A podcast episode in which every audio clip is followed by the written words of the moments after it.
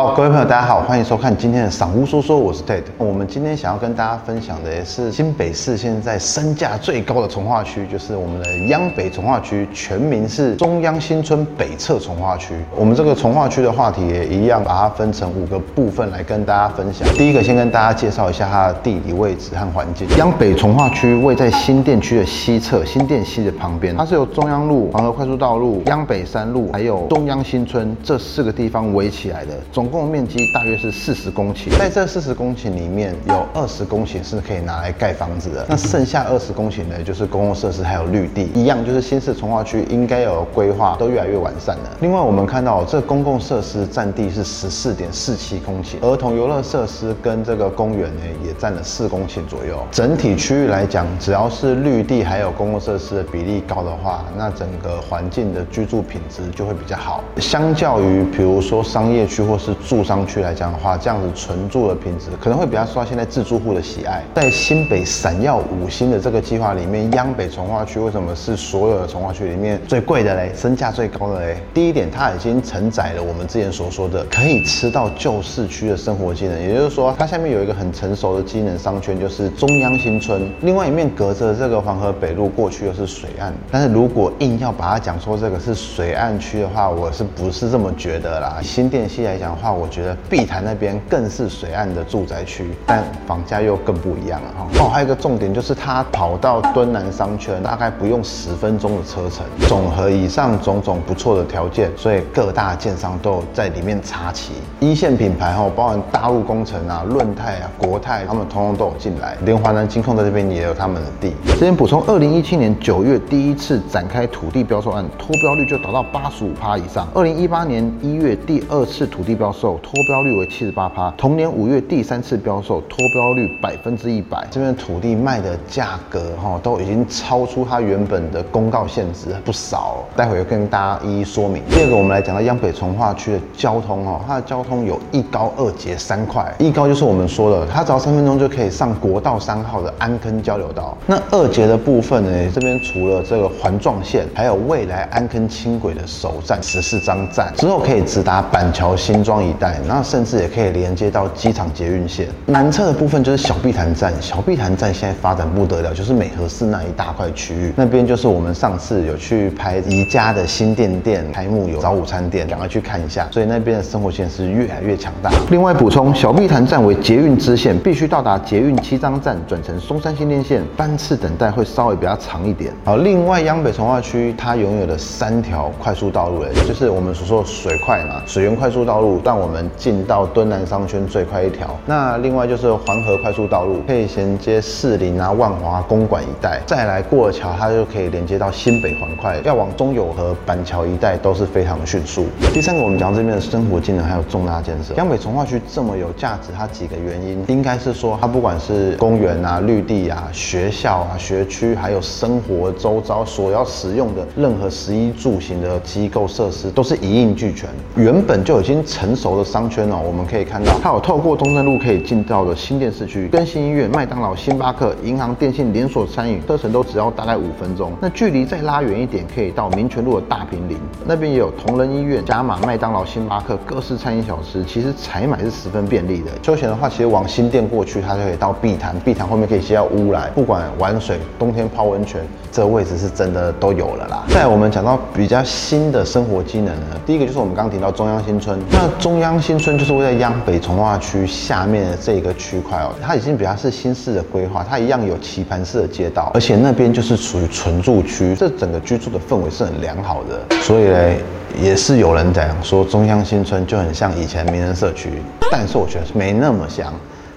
那那一区的生活采买大致就是以中央路为主啦，呃，上面也是商店林立。那学区部分那边有中正国小和五峰国中，旁边就是新店高中。再来那一区域大型的复合式商场啊，就刚刚所介绍的新店的宜家嘛，它是在五月多开幕的。再来接下来还有金站，金站也会在那边营运，预计是在今年第四季，它会成为新店最大的商场，都在这个区域。当然。这个房价也会受到一点点带带动。不过这个待会我们会继续跟大家细说。那未来十四章还会有最大的捷运连开案，除了这个捷运轻轨共构以外，未来不管是诶商办啊、哈百货公司、饭店、商场，而且还会引进成品和秀泰影城，所以已经住在这一区的民众啊，未来真的是好处多多。那刚刚我们有讲到公园绿地的部分，原本就有的小病台河滨公园到就是靠近安坑那边的新店阳光运动公园以外，整个央北从化区里面有规划了七千七百平的公园，公园名称应该就是叫做中央公园，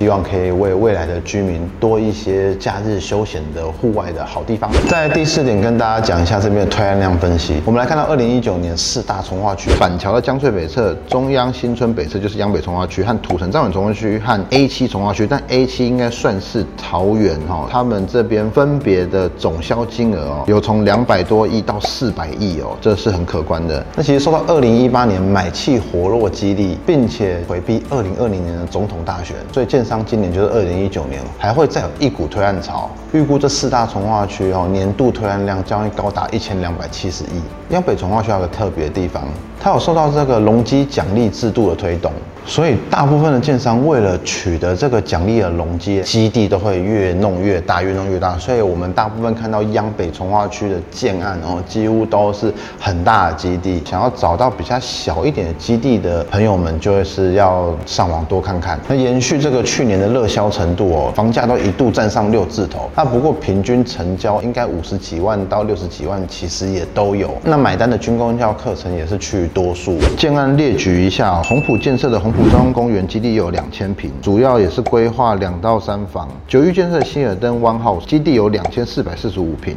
一共有规划三百二十户。目前最大的全阳建设的全阳大喜基地有三千零一十九平，产品也是两房到四房都有，一共有四百一十二户。以上的开价都是从六十万以上在开的。再来这个房价分析与推估，江北从化区虽然它整块腹地不算非常大，可是因为它整体的居住环境品质好，所以非常具有即刻力。建商也看准了现在刚性需求强，也都是推两房到三房比较中小平数的产品。但是大部分的建都是推这种小平数产品，所以后来开始也慢慢有规划比较大的平数去填补这个缺口，开始推到五十平甚至六十平的产品。整体来说，去年的成交单价大概在五十万到六十万之间，其实这金额非常高哦。所以我说是所有从化区里面最有价值的一个从化区就是阳北，即使是这个区域附近的中古屋或是旧公寓哦，他们的价格都有四十五万到五十五万，所以它已经变成一个新房子跟旧房子差价并没有很大了。归根究底，我们来讨论这个房价怎么这么高嘞？这个原因大部分会归功在这个地价。这边我们看到一个资料，我们来讲一下央北从化区的土地成交价。原本的资料大概显示这边的地价公告限值大约是一平一百二十万，可是我们看到哈，现在这各大的建商得标者，大陆建设、华南金、新苑、国泰、润泰、降捷，你看他们的成交得标的单价有六七成都是破一百四十万的，只有新苑有标到一百二十几万一平的。所以说整体来讲，他们地价是已经超越原本公告限制。